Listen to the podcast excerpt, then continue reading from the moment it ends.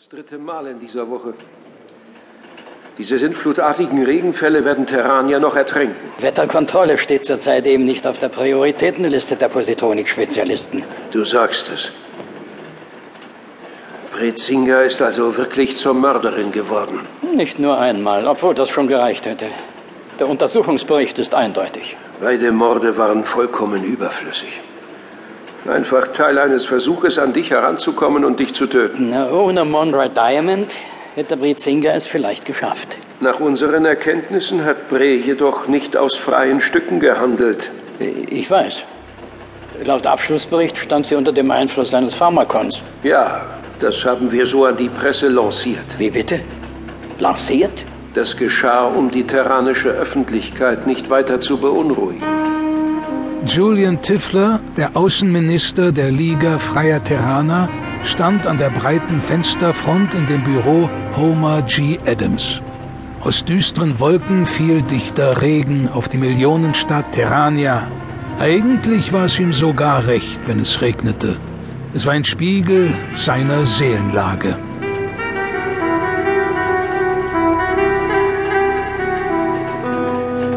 Julian, raus mit der Sprache. Was weißt du noch? Wir haben in unseren Abteilungen mehr oder weniger laut nachgedacht. Dieser Einfluss, den Carlos Imberlock auf alle ausübt. All die Leute, die sich als Anhänger Gon Orbons verstehen. Die Zahl der Rekrutierten wächst langsam, aber stetig. Denk an die Träume, die neuerdings so viele Menschen haben.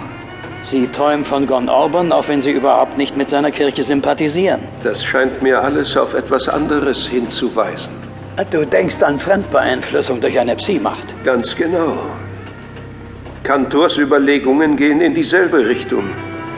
Er hat eigene Vermutungen und versucht bereits intensiv Gründe für diese anwachsende Zahl an Jüngern zu finden. Ist Mondra eingeweiht? Wovon du ausgehen kannst.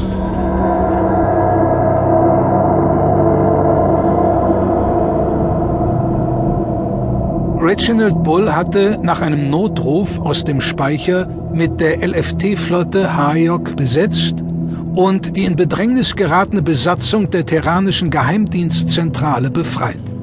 Die komplette Mannschaft, unter ihnen Perry Rodens Sohn Kantiran, Guki und Ichotolot, konnte auf dem Verbundraumer Pretoria in Sicherheit gebracht werden. Seit der in Hayok erklärte Krieg zu Ende war, hatte Reginald Bull einen Teil seiner einsatzfähigen Schiffe im nach wie vor nicht optisch wahrnehmbaren Sternenozean stationiert.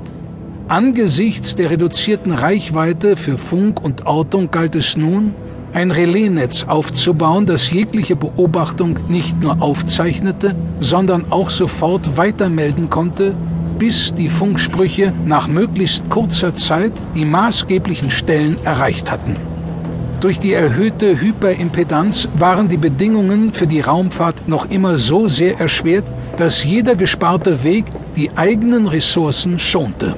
Sämtliche Schiffe haben die zugewiesenen Positionen erreicht.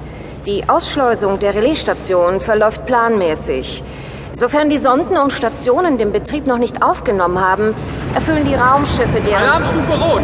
Ein Raumbeben. Epizentrum in 50, 52 Lichtjahren Entfernung.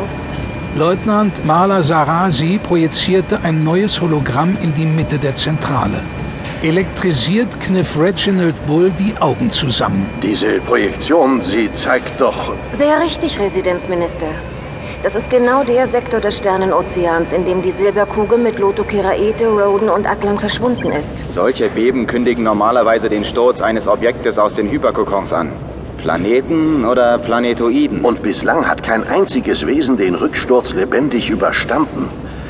Was, wenn nun wirklich wieder ein Planet in den Normalraum fällt und Perry, Atlan und Keraete sich auf dieser Welt befinden? Ungeduldig wartete Bull auf weitere Daten. Es schien eine Ewigkeit zu dauern. Aufgrund der gestiegenen Hyperimpedanz benötigte die Übertragung und Auswertung der Daten wesentlich länger als normalerweise. Dass sie so lange brauchen. Endlich.